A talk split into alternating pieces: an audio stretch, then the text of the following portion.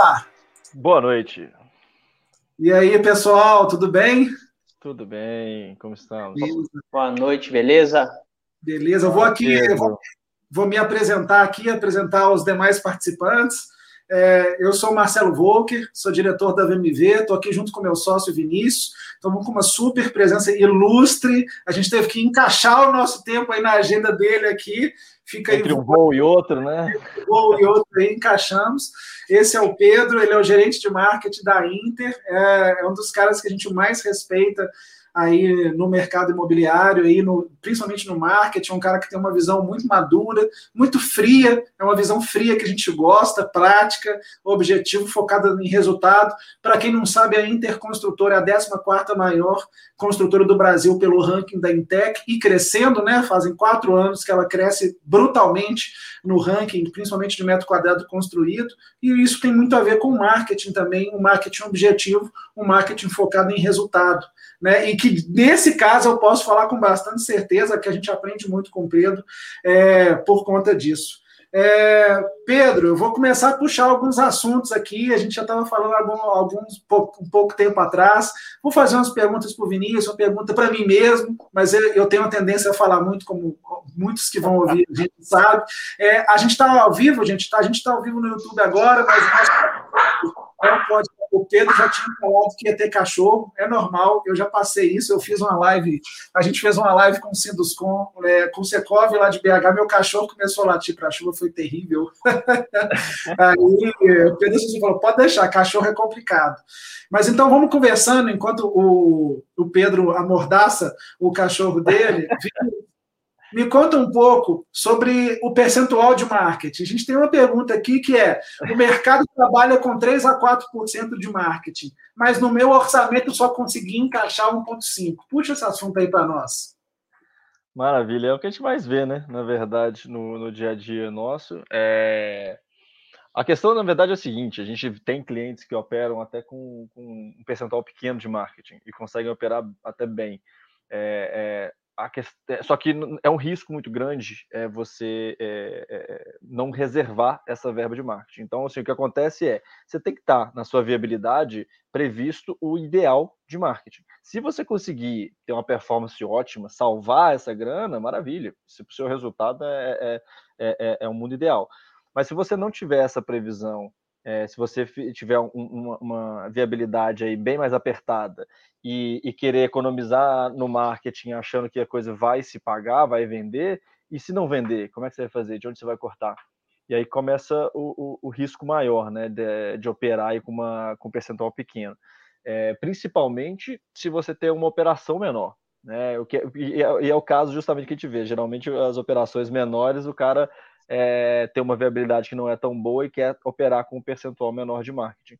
Só que ele, se ele tem uma operação menor, ele não tem diluição de custos. É muito mais desafiante para ele. O CRM não vai ser diluído, algumas ferramentas não vai ser diluída, equipe mesmo, né, não vai ser tão otimizada, fornecedor. Então, é, é, é quanto mais é, empreendimentos, mais VGV você tem, mais você vai diluir esse gasto no marketing, você vai conseguir, às vezes, ter um uso de um percentual de marketing menor mas é, não prever isso no seu orçamento, é, na sua viabilidade principalmente, é, é, um erro brutal. Porque se você começa e por, por algum motivo tem um desafio, pandemia, o produto não teve tanto fit, é, é, enfim, várias questões podem acontecer. Você planejou alguma ação e é uma cidade nova que, que, que na verdade, aquelas ações de marketing especificamente não tiveram o efeito que você esperava é, você vai ter que tirar sua margem. Você vai ter que comer sua margem, aí começa a gerar diversos estresse, e aí começa a ficar tudo muito em cima da hora.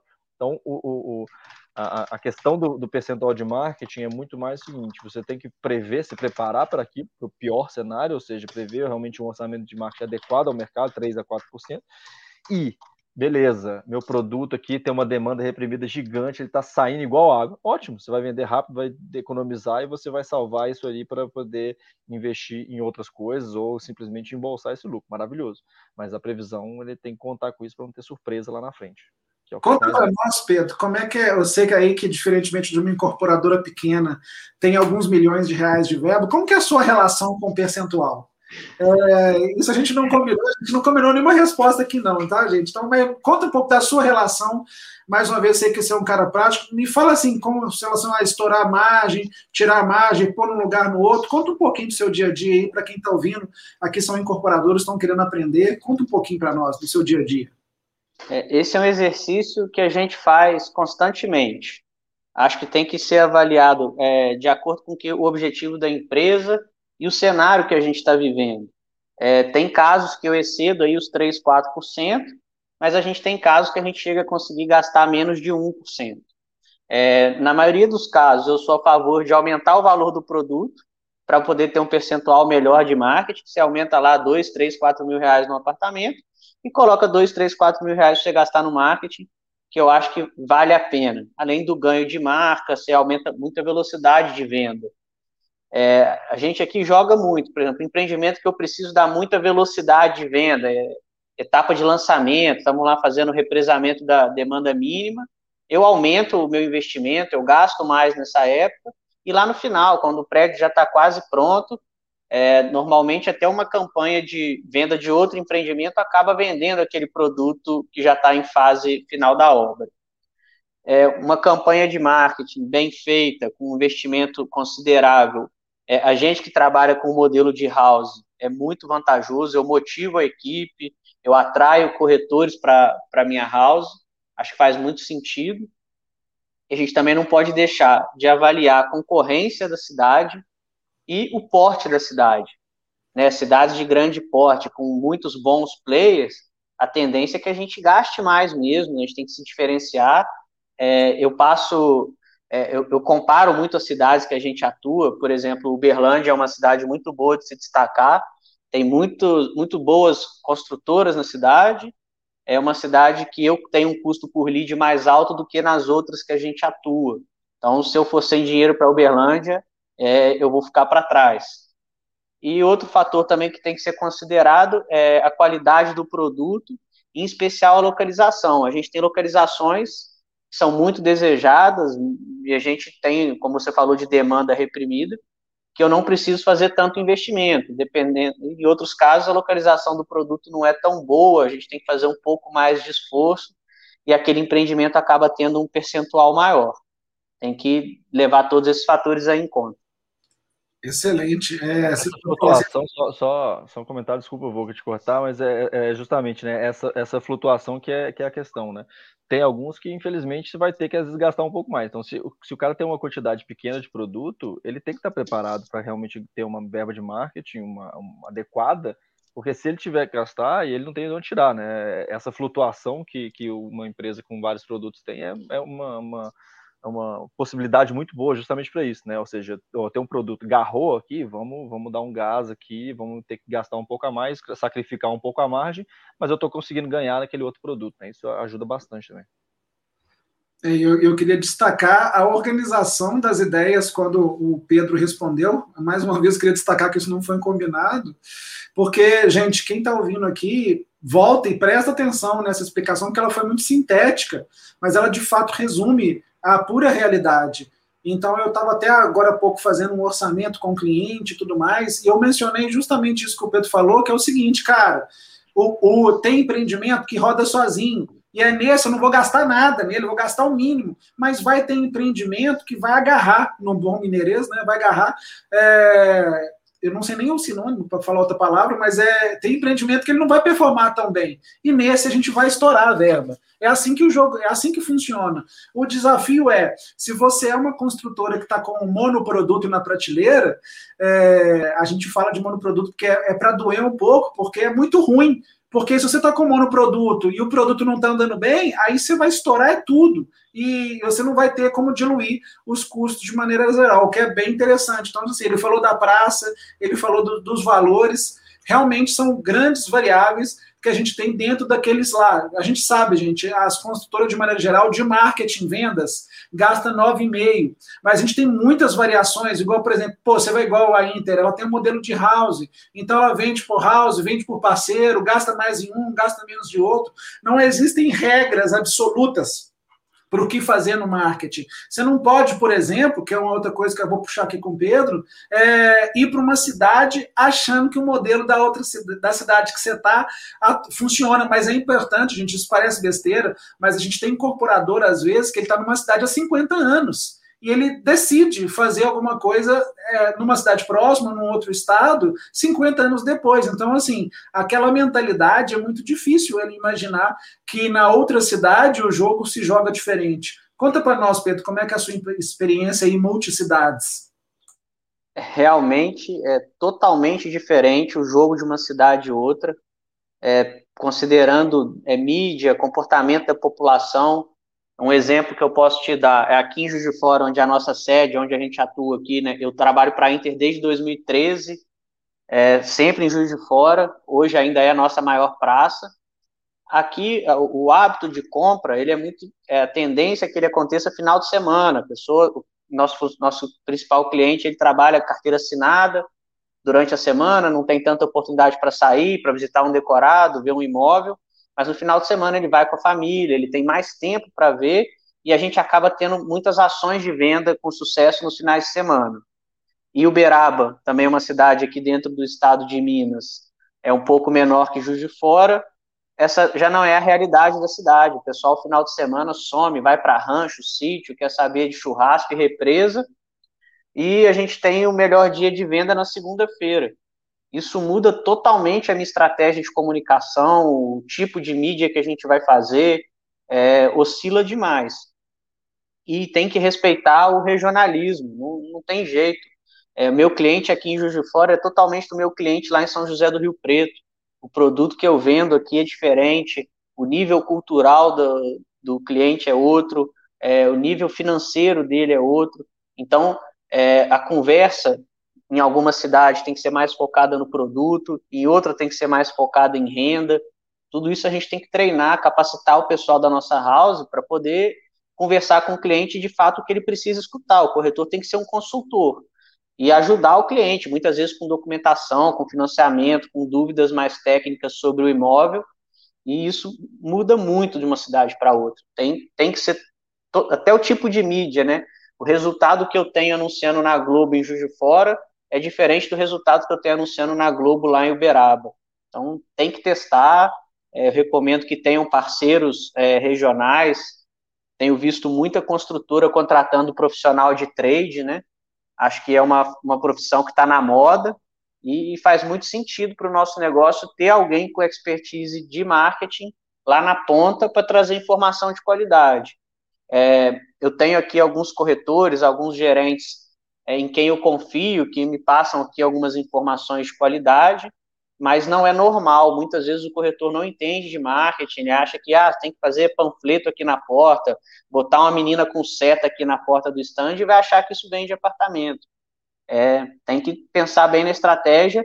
A gente tem um modelo que quase sempre é utilizado em todas as praças, né? A gente é muito agressivo com mídia, mas tem que respeitar o, a característica do local.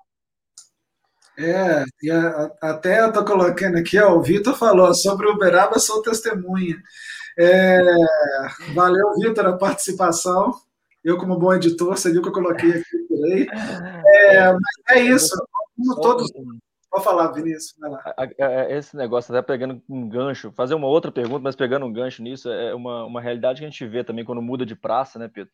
É, é, igual você falou, lá em, em, em Juiz de Fora vocês são conhecidos na região ali das da Mata, então vocês já, já tá, todo mundo conhece a Inter. Quando você vai para uma praça nova, além do regionalismo, é, é, tem às vezes, e a gente vê isso com vários clientes que estão em expansão, entra uma nova praça, peraí, mas quem que é essa construtora? Não conheço ela e tudo mais. Eu, eu não estou falando nem especificamente de Uberlândia e Uberaba, que tem um mineiro desconfiado que é pior ainda, mas é, outras cidades também tem, tem, é, tem, cada lugar tem seu desafio. Mas de qualquer forma, quando você entra numa praça nova, é, além desse aprendizado né, que você está colocando, e essa, essa questão do profissional de trade, achei super interessante, porque traz muita informação local, acho que é bem bacana esse tipo de, de troca que você tem que ter, tem que ter de fato uma, uma pesquisa ali tem a questão também de, da, da construtora ser nova, né? E aí, é, é, puxando para um outro, uma outra pergunta de, de outro assunto, mas que aproveitando esse gancho de outras cidades, é, é isso. E como é que você equilibra o investimento de para branding também, né? A gente está falando até, é legal que o Pedro, a experiência dele muito forte Minha Casa Minha Vida, é, que tem uma tendência muito grande de venda. É, é varejo, é venda, é lead e menos branding, né? É, mas ao mesmo tempo, quando eu entro numa cidade nova, até para minha casa, minha vida, talvez eu, peraí, eu preciso construir uma confiança, construir uma imagem, o cara precisa saber quem que é. é. e aí, como é que você vê essa, essa visão do, do equilíbrio do, do, branding também, e, e varejo, e, e, no caso de uma nova cidade, principalmente? Eu tenho uma opinião um pouco polêmica sobre esse assunto.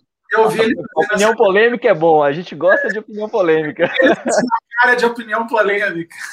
É, eu sou publicitário, é, antes de trabalhar na Inter, eu era sócio da agência de propaganda que atendia a construtora. E a coisa que eu mais fiz na minha vida foi vender branding. Eu sou um cara fã de branding. Eu fiz minha monografia na faculdade sobre branding. É, eu tinha um sócio na agência que era um design gráfico muito top. E a gente fazia muito logo, fazia muito esse tipo de serviço. Tem milhares de logo criada pela minha agência espalhada país afora, até fora do país. Então, eu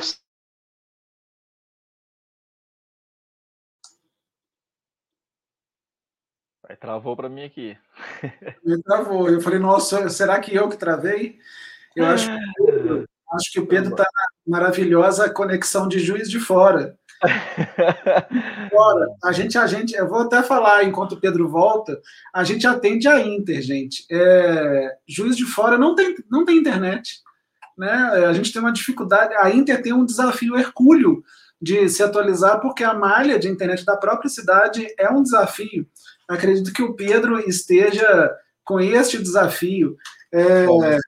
Até para posicionar, o, o, muitos casos que a gente viu né, de, de entrar em uma nova cidade é, foi justamente isso, né? Você, óbvio que você minha Casa Minha Vida e boa parte do investimento na, na, na parte de, de, de, de marketing né, para construção é muito voltado para resultado, é muito voltado para geração de lead e, e, e o equilíbrio. Desculpa, desse... foi a minha internet aqui ou foi de vocês? Foi, a sua, sua mas bem-vindo de volta. Desculpa, gente, tá uma chuva torrencial aqui na cidade, deve ter dado algum probleminha. Ah, é, até, que, até que parte que, que deu para ouvir eu falando? Das marcas espalhadas pelo mundo. Então a gente fez muita marca, era uma das coisas que eu mais vendi na minha vida enquanto atendimento de agência de propaganda. Mas é, eu não acredito em força da marca para o mercado construção civil. Por quê? Ninguém vira e fala assim, feliz da vida, ah, eu moro num apartamento da construtora XXX, XXX. Acredito que no alto padrão tenha relevância, por exemplo, ah, eu moro no Alphaville, é é bacana, é um sinônimo de status, todo mundo sabe que a Alphaville é um condomínio é, de alto padrão, é, é, muito bom. Mas, principalmente pensando no nosso segmento, eu não sou um cara é, favorável a fazer grandes investimentos em marca. É, acredito que o cliente compre muito mais é, preço, é, o que tem no produto, se ele tem um diferencial, uma área de lazer bacana, localização boa, condição de pagamento facilitada, a gente vende mais, é, muitas vezes mais crédito do que de fato apartamento. Então, na minha visão, eu não sou a favor de fazer grandes investimentos em marca, mas tem gente que não concorda com isso. Eu tenho essa divergência até aqui dentro da construtora. Muita gente fala, ah, tem que trabalhar a marca, tem que trabalhar a marca. Eu acho que o cliente não está nem aí se ele está comprando apartamento da construtora A, B ou C. Ele está vendo o produto que ele está comprando, a localização que ele está comprando e a facilidade que ele tem para pagar isso. É, em relação. Em relação.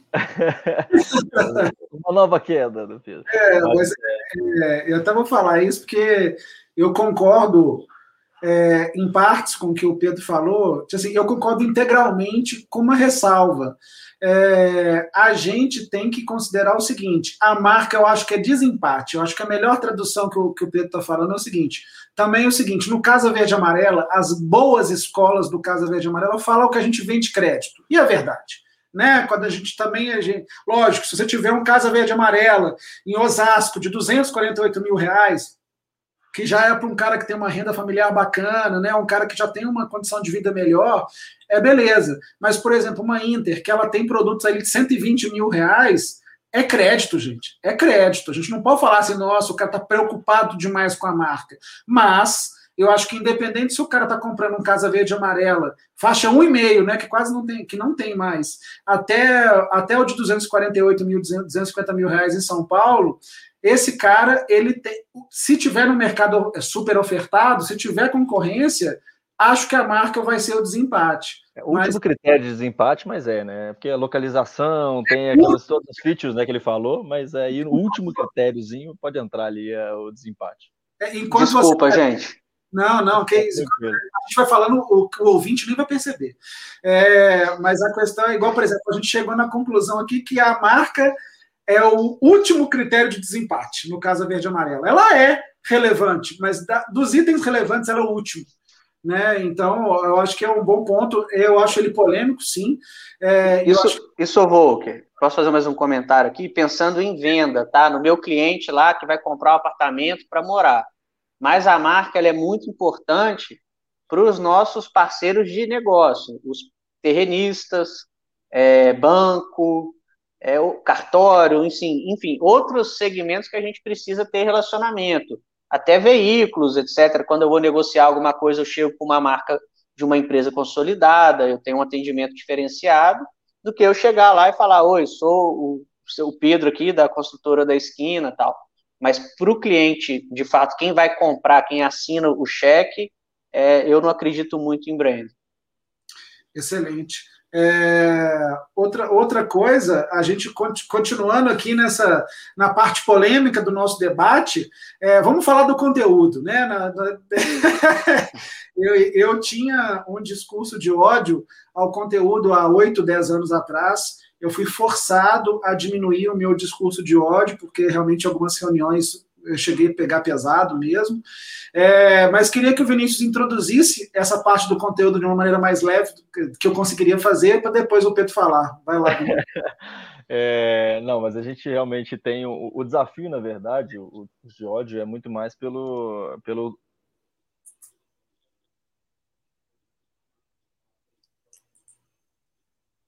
Tá no mudo? Agora eu tô falando. Ok. É, é, muitas vezes a gente passou por situações né, que a gente discutindo orçamentos é, grandes e tomando decisões de onde investir o orçamento e vendo a qualidade do lead, vendo se está tendo volume de lead adequado é, entra essa discussão de fazer um post orgânico, de fazer o, o texto tá assim. Aí realmente dá para realmente começar a fomentar um pouco do ódio. Mas é, e aí assim, ouvi um pouco do Pedro isso, beleza. É, a, a, gente, isso assim, eu vou ser taxativo, essa parte do, do conteúdo orgânico é meramente para gerar credibilidade. Se o cara for ver lá, ver que a página está movimentada, eu sempre falo que é isso. É só para, no mínimo, o cara olhar, olha, a página está viva, a construtora existe, está postando. É, do que qualquer resultado orgânico, acho que não traz zero resultado mesmo. É, não está bem taxativo nesse sentido, mas é, um, um, bom conteúdo pode ajudar de algumas formas, né? E eu queria ouvir o Pedro assim, como que pode usar? A gente acho que, por exemplo, é, é, é, eu gosto muito de produzir alguns bons conteúdos para é, ser material para o SDR para vendas, porque um conteúdo bom, um depoimento de um cliente e tal, alguma informação legal, o cara pode usar ali para manter o lead aquecido, conversar, trocar uma ideia, ter um material mais, mais rico, mais interessante, pode ser útil. É, que outros casos, Pedro, você vê que acha que vale a pena e também como é que você vê essa questão do, do, do conteúdo, o valor que o conteúdo é dado né, no, no marketing de construção? É, eu concordo 100% com o que vocês falaram. Também não faço grandes investimentos em, em nada orgânico, não acredito em venda de apartamento de forma orgânica, ficar postando, etc. Mas sim, a gente tem que ter páginas, feeds organizados que demonstrem que tem uma empresa, que tem um profissionalismo, responder todo mundo que interage com a gente de maneira educada, com o tom de voz da empresa, tudo isso a gente tem que fazer. Mas acreditar que a gente vai trazer venda, vai captar lead de forma orgânica, é, não acredito. Em relação ao conteúdo, né, quando falo em conteúdo, eu penso muito em régua de e-mail, ficar nutrindo funil, etc. É, não acho que seja muito a vibe do nosso cliente né, de habitação popular. É, acredito que sim, a gente pode sim fazer um bom trabalho, ter uma boa régua de e-mail para casos específicos. Ah, um, cara que se cadastrou para um lançamento, a gente trabalhar esse cara, informar a data do lançamento, dar algumas condições. Um cliente que teve crédito reprovado, a gente nutrir esse cliente, ensinar como que ele tem que fazer para limpar o nome dele. Um cliente que tem renda informal, a gente ensinar como que ele vai movimentar a conta, vai, vai trabalhar, vai fazer imposto de renda, etc para conseguir comprovar aquilo e comprar um imóvel. Então, eu acredito muito em conteúdo é nichado, em casos específicos. Mas ficar fazendo marketing de conteúdo, perdendo muito tempo com é, automações maravilhosas, réguas de e-mail, etc., é, eu, eu não acredito muito no resultado. Para mim, o, o, nosso negócio é um negócio que tem um ticket médio muito alto, e isso faz com que a gente é, tem que fazer mesmo é anúncio, tem que comprar todas as palavras-chave possíveis no Google, é, Facebook, Instagram. Estava é, aqui agora olhando sobre anúncio no TikTok, eu nunca fiz, estou começando a olhar para ver se vale a pena. É, esse é o cliente que a gente vai pescar, é o cliente que a gente vai correr atrás, ele é muito jovem, não tem paciência de ficar lendo e-mail, ficar lendo e-books, etc. Eu não, não acho que vale muito a pena perder tempo com isso. Mas o que, você, o que vocês falaram é, sobre ter vídeos de entrega de chave, depoimentos de cliente, etc. Isso a gente tem um monte no nosso canal no YouTube. O corretor tem isso lá na manga para mostrar para um cliente. Às vezes um cliente é um pouco mais desconfiado, quem são vocês, né? Vocês vão entregar. Mas assim, as obras todas têm seguro de tudo que pode, que vocês podem imaginar. Mas eu, se fosse o cliente, preferia ver uma apólice de um seguro bem amarrado, bem contratado, do que ver aqui um canal no YouTube com vídeos, depoimentos de alguém feliz que recebeu o imóvel. E a gente, praticamente em todos os imóveis, tem a Caixa como parceiro e, por si só, já fala pela credibilidade e a solidez do banco. Ah, perfeito, perfeito. É, é, e isso eu queria puxar até um, um para o Volker uma questão, é, é, e aí acaba-se que, que né, nesses pensamentos equivocados, né, de esperar que esse tipo de, de ação vai gerar resultado, é, é direcionado às vezes um investimento muito grande para isso, seja com ferramentas, seja com empresas terceiras, seja com equipe, né, que produz muito conteúdo e tal, e, e, e ao invés de direcionar essa verba, como o Google, o, o, o Pedro falou, de comprar palavra-chave no Google para gerar lead, que é, o, que é o objetivo. E aí, é, sobre essa distribuição equivocada de verbas aí, vou que me fala um pouquinho, a gente falou do percentual do marketing, a gente falou das particularidades, mas assim, o que a gente vê muito também é uma distribuição, às vezes, que não é, é, é meio que, que, desequilibrada, né? Acho que é essa a palavra. Exato.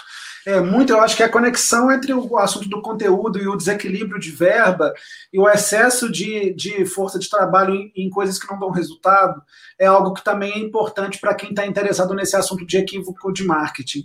É, gente, o equívoco de marketing mais comum que a gente vê, e é por isso que nós estamos chamando o Pedro, que é um dos poucos que realmente tem uma visão muito retilínea sobre o trabalho, é, e realmente no marketing é muito difícil a gente encontrar alguém fazendo um trabalho concreto, de fato, assim, empírico mesmo, sem ser o trabalho baseado nos modismos do marketing, né? Porque uma das coisas que a gente mais vê é falar assim, olha, eu sou especialista em bound marketing, tipo, foda-se, né? A gente não é, não é útil para a gente, assim, não quero saber isso. É... demorando para soltar já um palavrão no nosso. É, eu, eu falei de propósito, estava afim de falar também, que é, é para ser mais informal. Mas aí a, a, questão é o seguinte: a gente vê o cara, igual o exemplo que o Pedro falou, é isso. Eu estou pagando para o cara 10 mil reais para um gerente de marketing, aí o gerente de marketing chega lá e fala assim: o que, que você fez na semana? nossa, eu fiz esse post maravilhoso e essa régua de automação com oito e-mails falando para o cara comprar um apartamento. Tipo, é igual o que o Pedro falou. Tipo assim, às vezes o cara tá fazendo um fluxo de nutrição maravilhoso, aí chega um cara agressivão, depois de 12 meses que o cara tá lá nutrindo o cara, chega um cara agressivão, vai lá e converte, acabou. Então, assim, a gente pega o fundo de funil. A gente não quer saber muito de topo. Pode fazer? Pode, mas isso não pode ter custo. Então, igual, igual, por exemplo, a ferramenta de automação. A gente conseguiu, em algum relatório da nossa vida, ver algum, algum resultado expressivo de ferramenta de automação? Não. Teoricamente é legal e-mail? É. Nós é marginal, né? Converte ali um extra, dá uma potencialidade, mas assim, é marginal, não é o que traz resultado. É. ah, mas aí é aquela coisa, tipo assim, no Casa Verde e Amarela, alguém abre e-mail, tá, a gente conversa é, com, com gente o tempo inteiro que hoje em dia não usa WhatsApp, você acha que tem gente que vê e-mail no Casa Verde e Amarela, isso é muito, muito menor. E é verdade, né? Tem muita gente que o paradigma tecnológico ainda não chegou ainda no WhatsApp.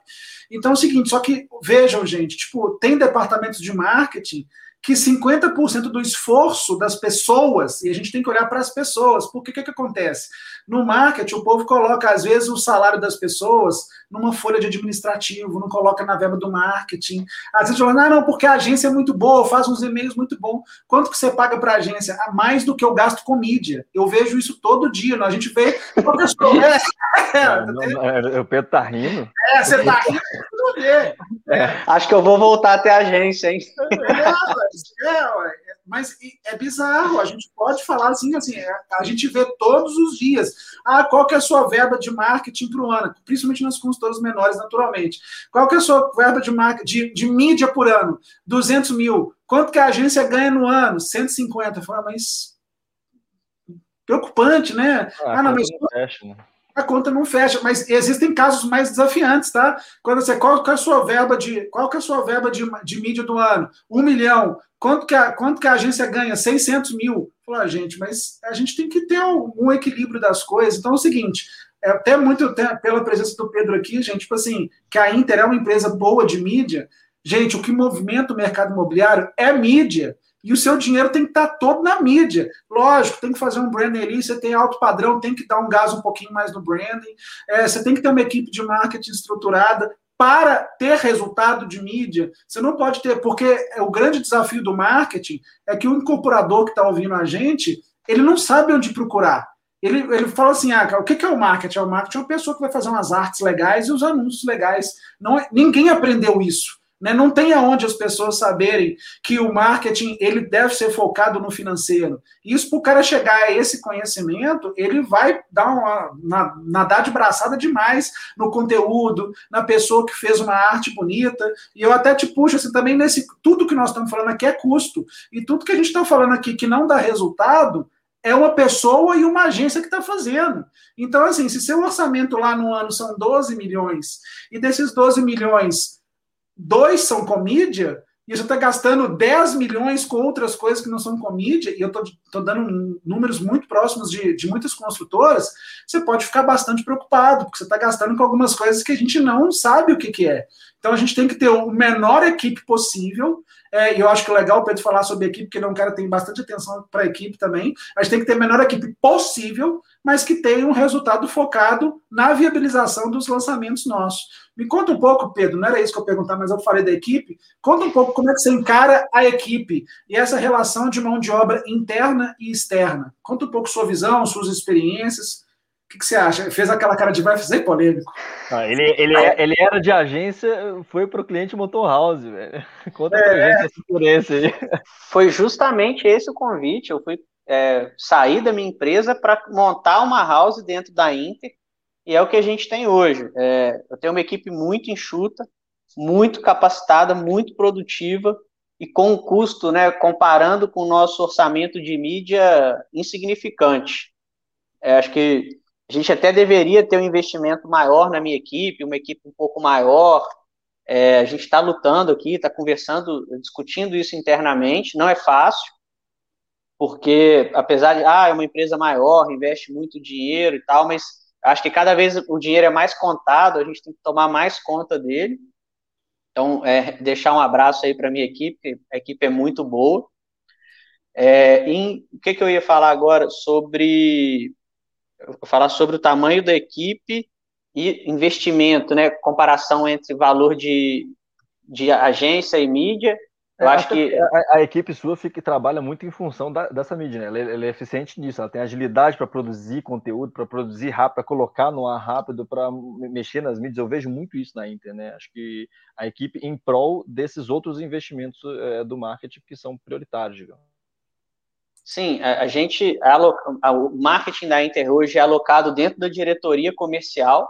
É, inicialmente eu era contra isso, falando, não, a gente tem que trabalhar para todas as áreas da empresa, tinha todo um conceito, e hoje eu já acho que não, que a gente tem que focar mesmo na venda, ficar aqui 100% junto do pessoal de venda, e a empresa que tem é outro setor apartado de comunicação interna, comunicação interna, assessoria de imprensa, é, outras coisas que não estão diretamente relacionadas à venda.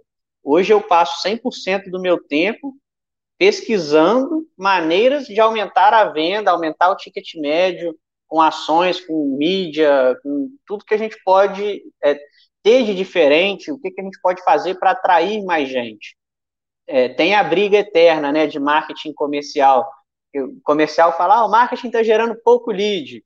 O marketing fala, ah, seus corretores que são ruins não conseguem vender, porque me dá aqui que eu vendo.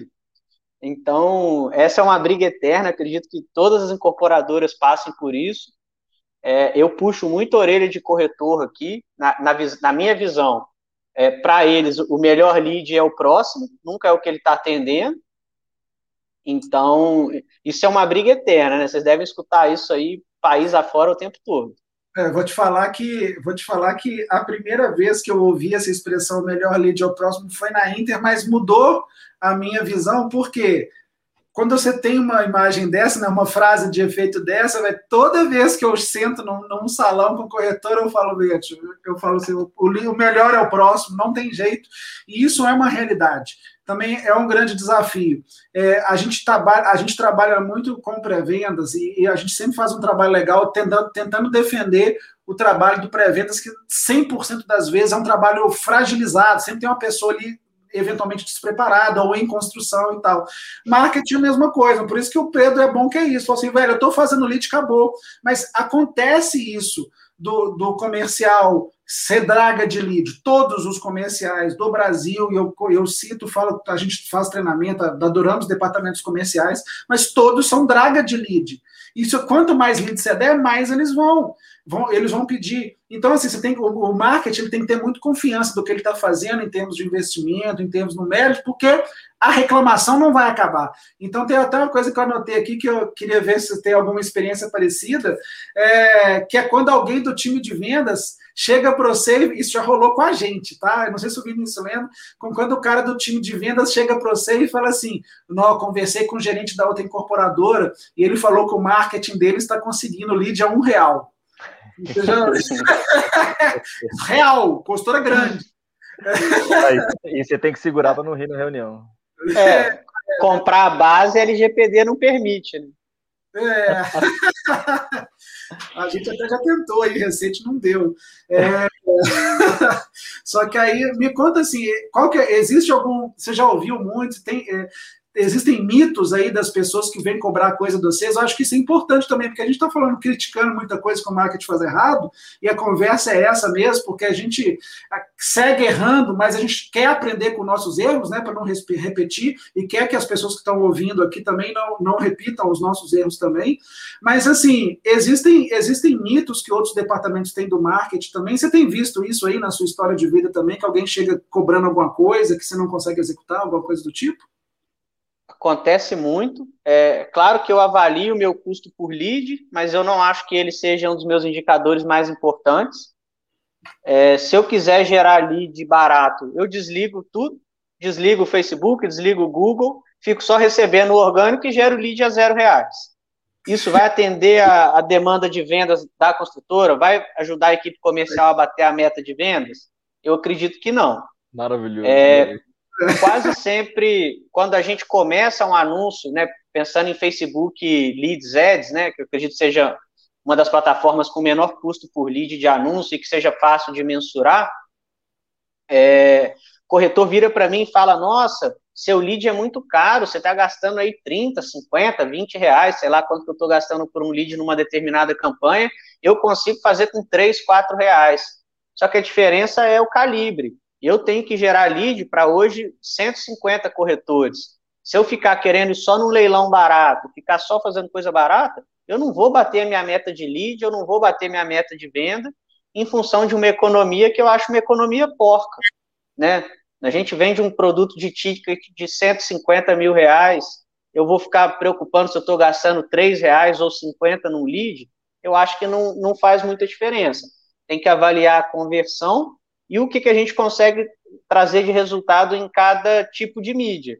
Estava conversando agora, antes da gente entrar na live, com um corretor aqui que tem bastante conhecimento sobre marketing digital, e ele falou comigo: Ah, eu acho o Google caro, eu fiz uns testes aqui e não performei bem. Eu falei: Aí que você se engana. Na minha visão, o Google é o mais barato de todos, pensando em busca de palavra, é o mais fundo de funil possível, né?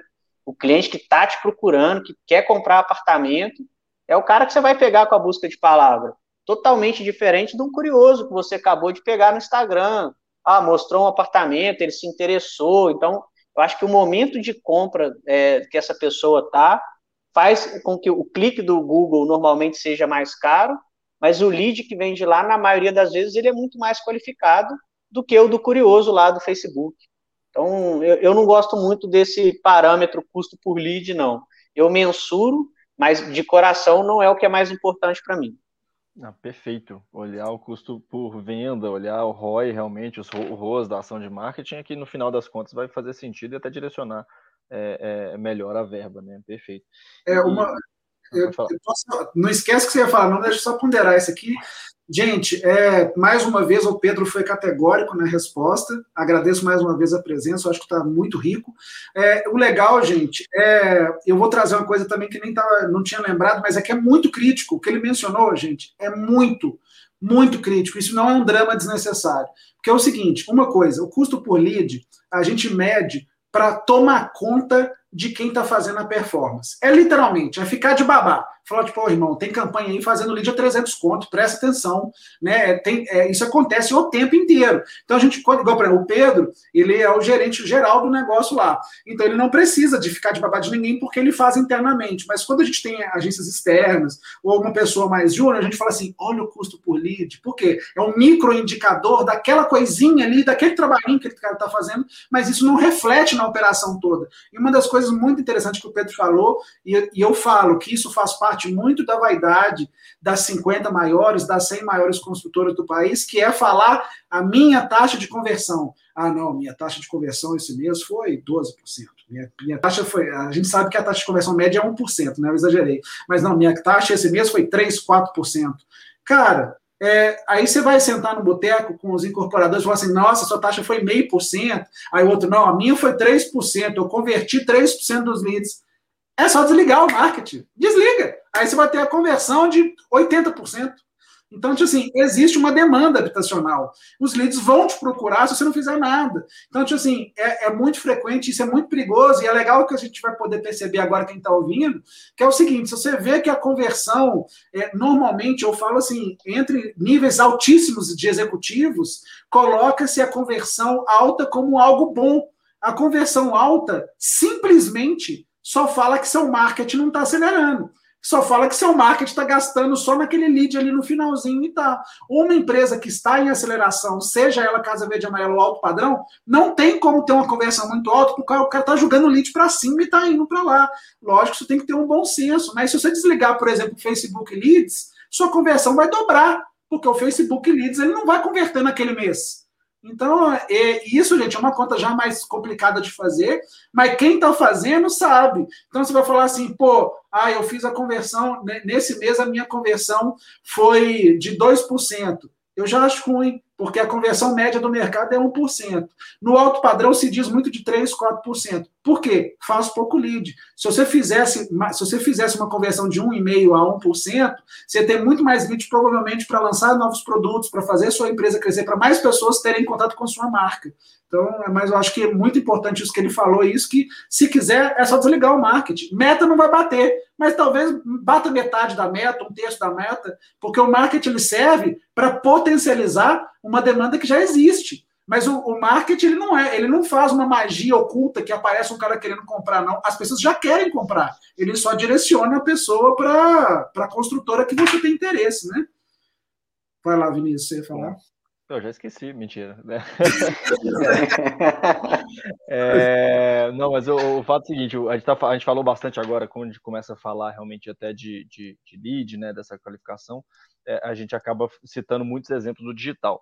E eu sei que a Inter faz muito bem também o offline, né? Faz umas ações muito boas de, de, de rua, de feirão, é, de TV também, de rádio. Então, assim, é, esse equilíbrio também é muito importante, obviamente, para os dois lados, né? Eu estou falando porque a gente é, é muito comum é, é, a gente vê alguns incorporadores que só fazem digital, e quando o cara é muito pequeno, a verba limitada, até entendo e, é, que, que, esse foco seja muito grande ali, porque o, o, offline acaba tendo um custo um pouco maior, mas mesmo que seja ação de panfletagem, alguma coisa assim de rua, dá para fazer. É, agora a gente vê clientes grandes que é, é para os dois lados, tá? Ou às vezes coloca tudo digital, não, agora é tudo digital. Eu falo, cara, não, não é essa onda, não. Tem, tem, tem, tem muita coisa aqui que influencia a compra do cara. E o mesma coisa do outro lado, não, não, aqui na, na, na região é, é o, o, offline que converte tudo mais e tal, cara. Já, a realidade já mudou, você está um pouquinho para trás também. Então, assim, nem tanto para um lado para o outro. Como é que faz esse equilíbrio, Pedro, é, entre o off e o on? Eu acho que tem que testar e ver de acordo com a sua estratégia. Quando eu caí minha internet pela última vez, eu ia falar, nesse mês passado agora, a gente está com lockdown, todas as cidades que a gente atua estão fechadas, as lojas e tal. O que, que eu fiz? Cortei verba de off e joguei tudo no digital. Foi o mês que eu mais é, gastei dinheiro no digital da história da Inter, e foi o mês também que, consequentemente, a gente mais fez leads e batemos a meta de venda, tivemos nosso melhor mês de venda líquido da história, né, nos últimos é, nesse último mês. Não posso nem ficar falando isso. É, não está divulgado eu, eu, ainda. Eu gosto é da, é da, é da, da, da coragem, né? Não, fechou. O que, que você fez? Gastei a mais quantidade, a maior quantidade de investimento digital da história no mês que fez lockdown. É, tá vendo? É isso que é bonito de ver. Então, né? que que eu, a gente aqui, é, a gente investe muito na Globo, né? A gente é, uma, é o segundo maior anunciante de, da nossa afiliada aqui regional. A gente tem uma parceria muito duradoura com eles. Eu vivo dando entrevista é para alguns seminários, para treinamentos e até prospecção da, da nossa afiliada da Globo aqui da região. É, o que, que a gente faz, cara? Tem que, tem que medir, tem que dosar. É, a gente faz muito Globo, faço, invisto muito dinheiro. É, ah, eu falei mais cedo que não sou muito fã de branding. A Globo, ela consegue fazer uma coisa que ela me faz um branding de tabela, Todo mundo sabe que Globo é caro, que empresa pequena não anuncia ali, muito menos no volume que a gente faz. E isso, se eu quiser encher, eu, eu sempre dou esse exemplo. Se eu quiser encher uma loja amanhã, não adianta o que eu gastar com internet, com qualquer tipo de ação, com rádio, fazer todas as outras TVs junto, eu não encho a minha loja amanhã. Mas se eu fizer uma propaganda, uma campanha agressiva, um, um preço, algo, alguma promoção diferente, e fizer um anúncio no Jornal Nacional, na novela das nove, amanhã tem fila na porta das lojas. Isso é nítido. Eu, eu, já, eu, já, fiz, eu já, fiquei, já fiz anúncio na Globo, é, chamando para o nosso site e fiquei monitorando pelo Google. Estou lá no Analytics, dá pico. Passou a campanha, eu estou vendo a televisão aqui, na hora que passa meu anúncio, dá pico de acesso no site. É pico muito grande, posso até mandar alguns exemplos para vocês verem. Então, é, o off é muito importante. Eu acho que tem que avaliar, como vocês falaram, o bolso, o tamanho do estoque e a cidade. Por exemplo, ah, vou fazer Globo em São Paulo, capital. Muito difícil, tem que ter um estoque muito grande, fazer um feirão, alguma coisa para bancar essa conta. Mas é, no nosso caso, que a gente atua em cidades de, de porte menor, aí sim, é, você consegue fazer, consegue ter uma, uma penetração boa de mídia. Realmente tem que dosar. Para vocês terem uma ideia, é, isso não é, por, não é planejado, aconteceu. Eu gasto nosso dinheiro dividido de três maneiras: 30%, 33% com internet, 30%, 33% com Globo e 30%, 33% com o resto. É mais ou menos um terço para cada um.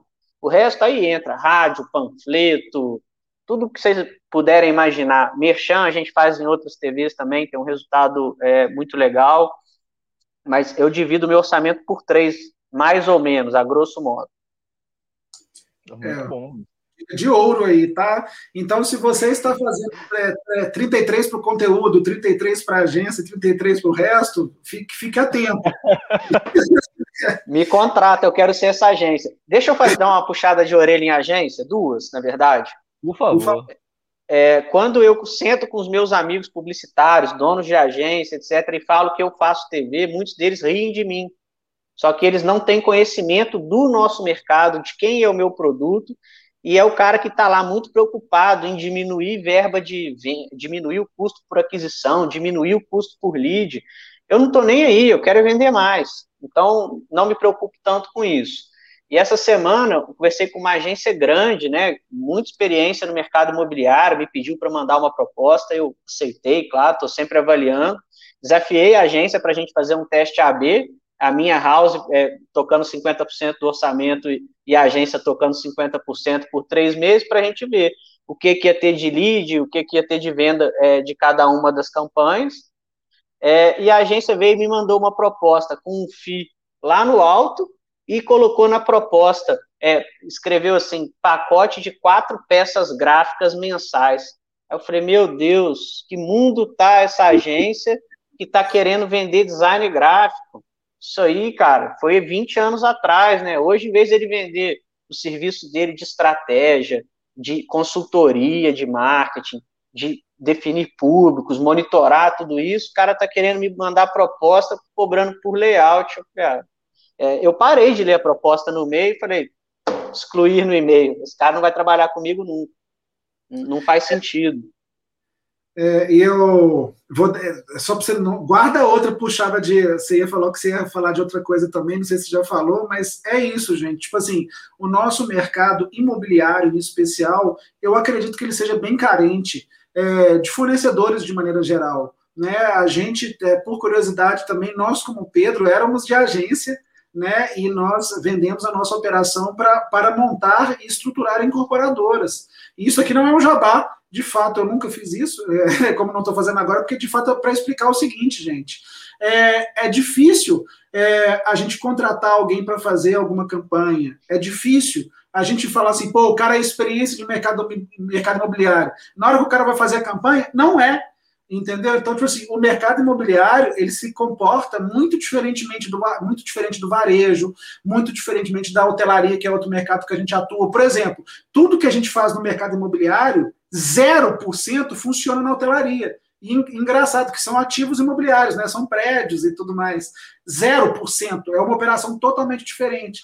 Então, e a gente tem isso. Então, mais um puxão de orelha. Se você é uma agência e está cobrando do cliente 100 mil reais tenta entregar um valor agregado, porque hoje nós estamos, o que nós estamos vendo hoje são agências cobrando 80 mil reais, 90 mil reais e não entregando um serviço especializado. Às vezes o cara te cobra 50 mil reais num boletão e fala que você tem quatro, direito a quatro peças além da performance. Então, assim, realmente o nosso mercado, talvez o brasileiro, eu acho que ele está bem menos sofisticado Talvez não. Ele está menos sofisticado do que o de outros países também, até tecnicamente também. Né? A gente tem que olhar um pouco as grandes que são boas referências, né? a Tecnisa, que avançou muito nisso, a própria Direcional, a própria MRV, que são consultoras que estão correndo atrás muito, tendo, agora fazendo um bom trabalho, agora também, que são consultoras que estão focadas muito na parte da ferramenta, estão querendo fazer um trabalho bem técnico. Até que eu ia falar para fazer essa puxar essa pergunta para você, Pedro.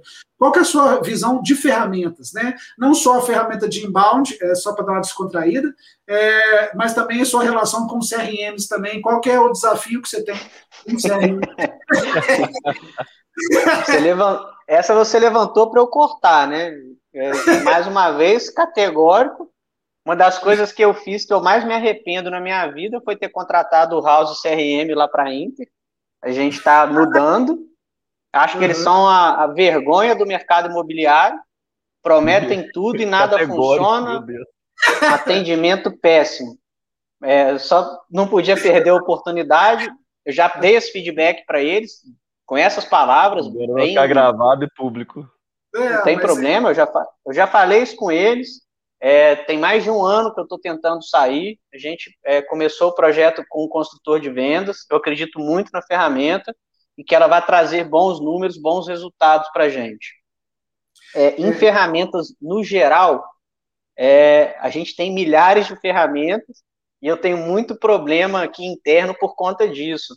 Pessoal é, de, de suprimentos, de, dos outros setores que são atrelados, financeiro, fica aqui doido atrás de mim, cara, um monte de ferramentinha de 10 dólares, 20 dólares, 50 dólares isso aqui, um cartão de crédito que a gente utiliza para fazer esses pagamentos, eles ficam o tempo inteiro, cara, troca isso para boleto, vamos jogar isso para o Brasil, cara, não tem jeito, essas ferramentas são o que fazem o trabalho, né, às vezes eu tiro um funcionário que eu teria fazendo um trabalho manual com uma ferramentinha de 10 dólares, é, ganha tempo demais, então eu nem sei, eu devo ter umas 50 ferramentas ativas hoje e não abro mão de nenhuma delas. tem o máximo possível, tem que automatizar é. tudo. E testa, e implanta, e vê o que funciona, né? Acho que é isso importante também. O, o é, você estava falando aí do TikTok, é isso, tem que estar atualizado o tempo todo, testando essas possibilidades, essas ferramentas, porque senão fica para trás, não tem jeito. E, e, fica um nicho aí no TikTok, o TikTok não tem a parte de ads dele em português. Olha que mancada. E assim, e às vezes um nicho, né? Talvez por não ter em português, muita gente deixe de fazer, etc. Eu acredito que possa ser um nicho a ser explorado. Eu ainda não vi ninguém trabalhando é, bem feito um TikTok é, para o nosso mercado construção civil. Até porque o, o, usuário da ferramenta ele tende a ser muito jovem, né? Então acho que só faz sentido para a gente mesmo que vem de primeiro imóvel.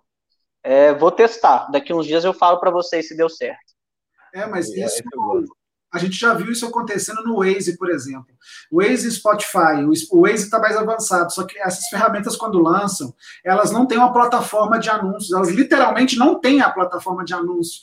Então, por exemplo, a gente rodava o Waze para hotel e a gente cotou várias vezes, muitas vezes antigamente era 5 mil dólares para começar a conversar. Hoje o Waze tem um plano acessível com algumas agências parceiras que é possível fazer o Waze ao contrário do Spotify. Não sei como é que ele está hoje, mas até um, um, passado muito recente não era acessível para pequenos anunciantes. Então essas plataformas elas entram no mercado e falam assim, oh, vou monetizar nos grandões, depois eu vou diminuir. É, deve ser o caso do TikTok. E para amenizar, é, o, o, negócio do Pedro, mas endossando totalmente o que ele falou. É, gente, eu acho que a leitura que a gente pode ter do que o Pedro falou é o seguinte: nós estamos aqui conversando com um gerente de marketing que tem problemas sérios com uma ferramenta há dois anos.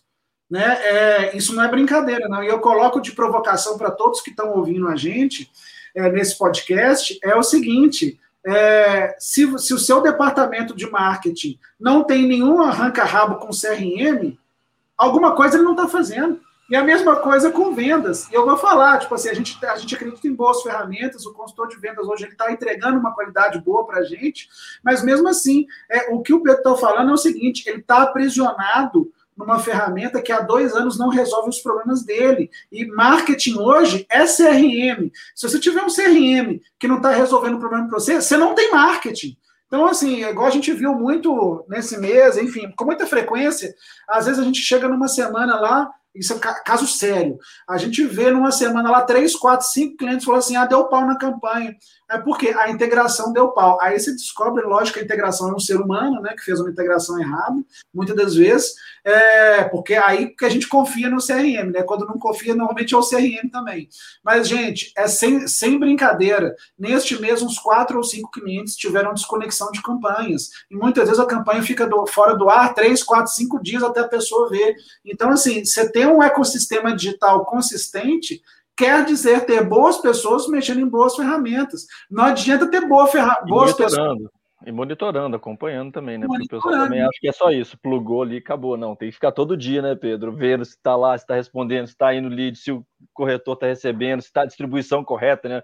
A, a Inter atua em várias cidades, eu tenho que ver se eu estou jogando lead certo para cada uma delas, né? Eu tenho que alimentar os bichinhos lá, né? O corretor está com fome. É, o, a gente falou mais cedo de SDR, o SDR ajuda muito nesse trabalho. O feedback, Controle, depois que né? a gente colocou o SDR, ele fica muito mais rápido.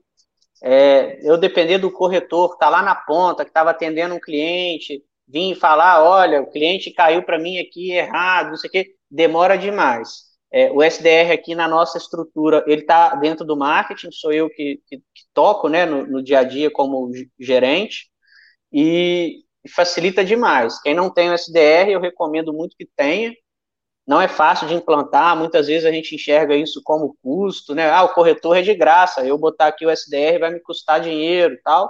No fim das contas, isso economiza dinheiro de mídia, dinheiro de integrações que você deixou, você fez mais rápido, você corrigiu problemas mais rápido. É, eu gosto demais de ter um setor de SDR, e no que depender de mim, vou investir muito para ele crescer e me trazer mais resultados. Fora que a gente pega corretor fazendo cagado. Corretor, ah, eu entreguei um lead para o corretor. Se esse corretor vender um, um produto de outra construtora para ele, né, um corretor da minha house, como que eu vou ficar sabendo? Meu SDR está ligando para o cliente aí, amigo, foi bem atendido, ficou com alguma dúvida, Aí você pega o cara falando, ah, eu gostei do produto, mas o corretor me mostrou da rua de trás aqui e tal. Então, o SDR te aponta muita coisa. E acaba que ele fica quase que igual um juiz na briga entre marketing e comercial. Fica ali de balizador de problema. É muito bom. Nós estamos com o discurso alinhado. Não, mas, mas, realmente, o SDR para o marketing é ouro, né? O, que, o feedback que ele dá de campanha e o quanto ele ajuda nessa, nessa relação com vendas é surreal. Realmente é um, é um, é, muda o paradigma completo né, da relação de marketing com vendas. É, eu é, queria. Vou falar. O corretor, você pergunta para ele e fala assim: Ô corretor, por que, que você não está vendendo? Ah, só vem cliente ruim para mim. Esse marketing aí não, só faz campanha ruim, não sei o quê. Eu falei: tá bom, amigo, minhas campanhas estão ruins. Me dá uma ideia aí de uma campanha boa. O cara trava, não sabe te falar nada. E aí você vai pegar, aquele cara te consumiu 200 leads no mês, não trouxe nenhuma venda. Enquanto tem um colega do lado com ele com os mesmos 200 leads, fez 15, 20 vendas. Então, a gente, é, o SDR me ajuda muito a tomar conta disso, apontar quem é meu ofensor, quem é o quem está na ponta a gente sempre olha, a gente pega aqui, ah, quem foi o ranking do corretor do mês. Todo mês eu vou lá e olho os cinco primeiros quem são. Mas e os últimos? Quem que olha para esses caras? Quantos leads esses caras estão recebendo? Quanto dinheiro meu ele está jogando fora? Jogando fico... a conversão para baixo, né? eu fico maluco com essa situação, cara. Já peguei aqui essa semana, olhando, falou de CRM, peguei no CRM um corretor que reclamou. Eu falei, vou, vou dar uma investigada nesse cara, o que ele está fazendo. Peguei eu mesmo e liguei para alguns clientes. Aí falou, não, é, tive um contato aqui de uma, de uma mocinha que me falou que o corretor fulano ia entrar em contato comigo, tem uma semana e o corretor não entrou em contato comigo. Peguei vários casos desse, vários, e aí fui entender o que que eu percebi. Quem já tinha passado na nossa base, quem tinha sido atendido anteriormente, esse corretor não ligava. Falou, ah, eu quero. Ele estava mais interessado em pegar um lead novo, que nunca tinha passado pela nossa base, do que pegar um cliente que já teve um contato no passado e por algum motivo não comprou.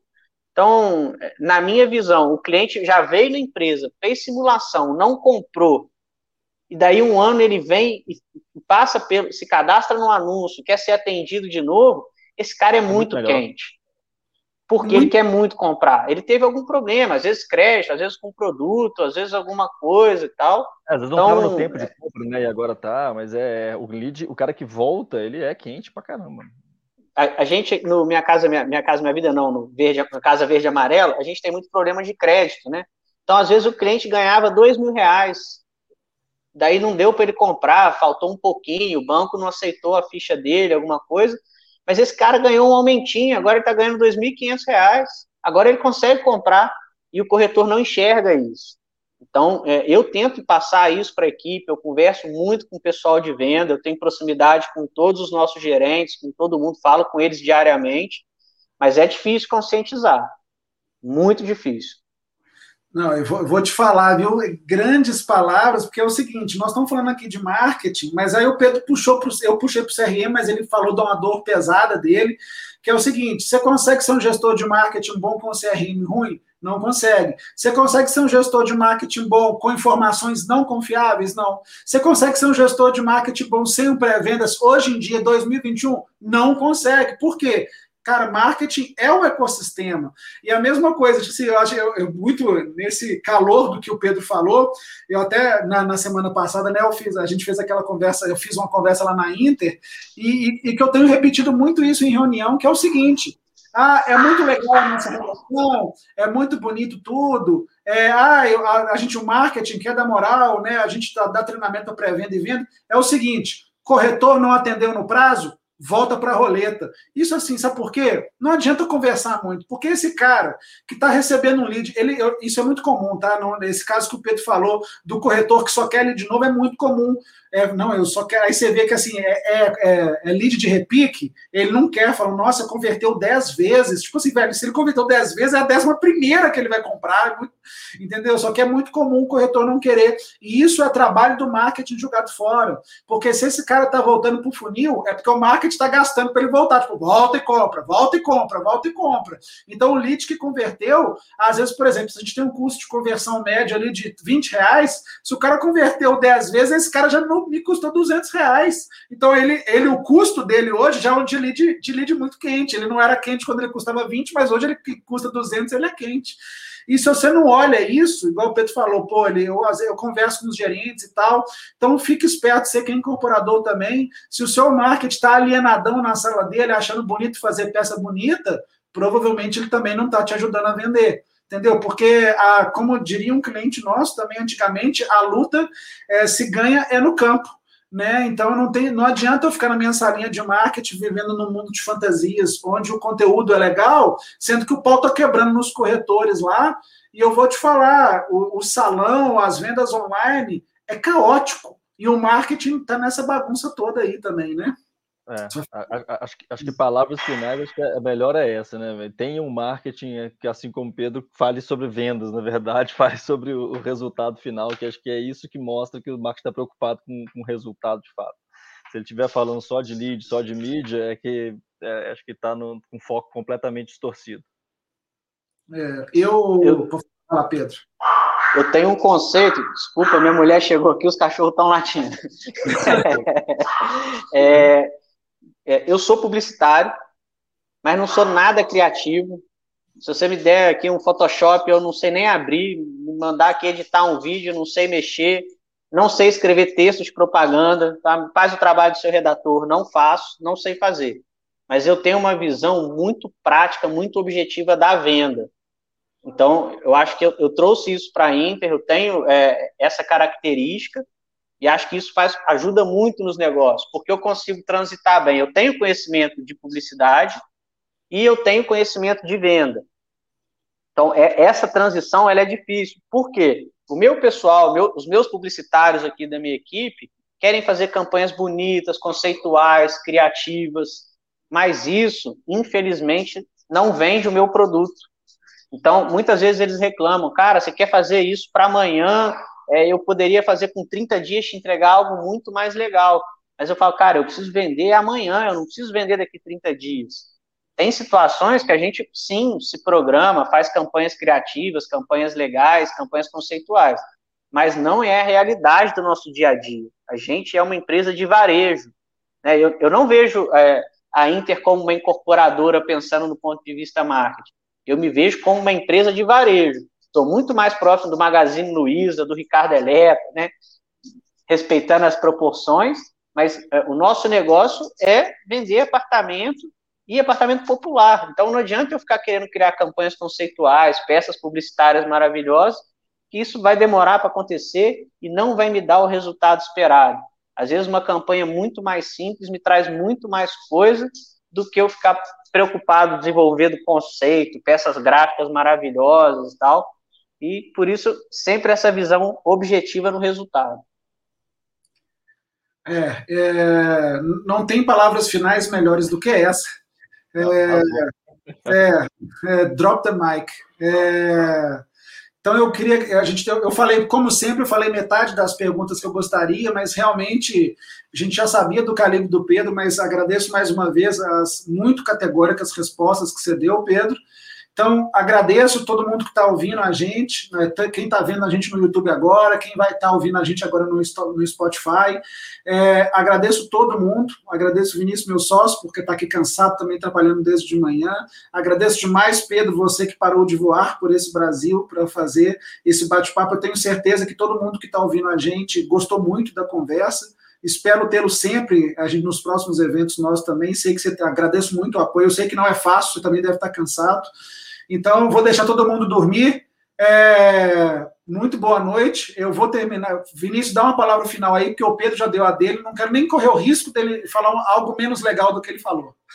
Não, o que eu falei, a palavra final é isso: tem um marketing que fale sobre isso, que fale sobre resultado, que fale sobre números, que fale sobre vendas, que é o, o objetivo principal. Se o seu marketing não está falando disso, tem, esteja preocupado. Acho que é esse o, o, recado final, que é muito alinhado com, com o Pedro, que foi um ótimo exemplo aqui para a gente. É, obrigado, agradeço também mais ou menos a participação do Pedro, é, as palavras também, Volker, acho que é isso, que, que isso seja muito útil para todo mundo que está ouvindo, que está assistindo, que eu acho que foram, foram realmente muito ricos, para mim pessoalmente foi muito rico, então valeu pessoal, obrigado mesmo.